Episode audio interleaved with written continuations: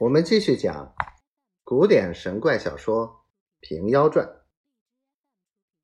第十二回：老狐精挑灯论法，吃道士感月伤情。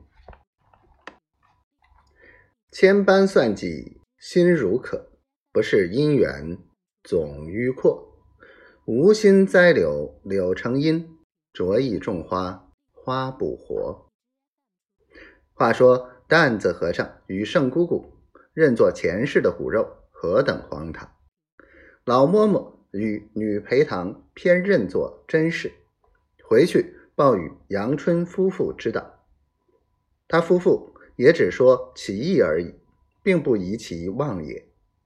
向来圣姑姑在净室中原是一个独住，因这几日起见道场，杨奶奶拨几个。丫鬟养娘道比答应，担子和尚见左右有人，不敢细谈，只问：“那凡字金经是甚样体质？圣姑如何识的？”婆子自夸曾遇一人，受过一十六样天书，龙章凤篆，无有不识。那凡珠出自天竺，是佛门中之一体。当先大藏真经都是梵书，陈玄奘与鸠摩罗什等译过，换成唐字唐音，方有金本。至今名山古刹还有梵本流传得在。担子和尚说道：“列地也遇个异人，传与二十四纸异样文书，把与人看，一字不识。”今待得一旨在此，请圣姑看是神样说话。婆子道：“愿借一观。”担子和尚预先抽出一副，另放着，当下在包裹中取出，展开放在桌上。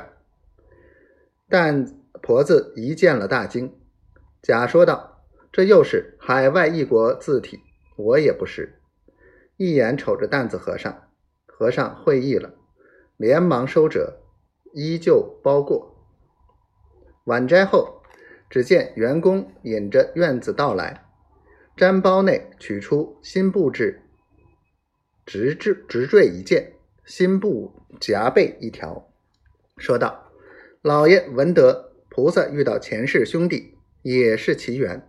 这两件粗物送与长老，全表博意，明早自来相见。”婆子与和尚同声称谢，院子又吩咐员工叫打扫前堂耳房内，与这长老做卧房。